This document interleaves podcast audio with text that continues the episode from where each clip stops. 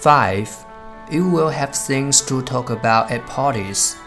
在聚会的时候，你有的聊。Reading more books will enable you to say the sentence, Did you know? more often, making it easier to start conversations with strangers. Or, as I like to say, people who aren't my friends yet.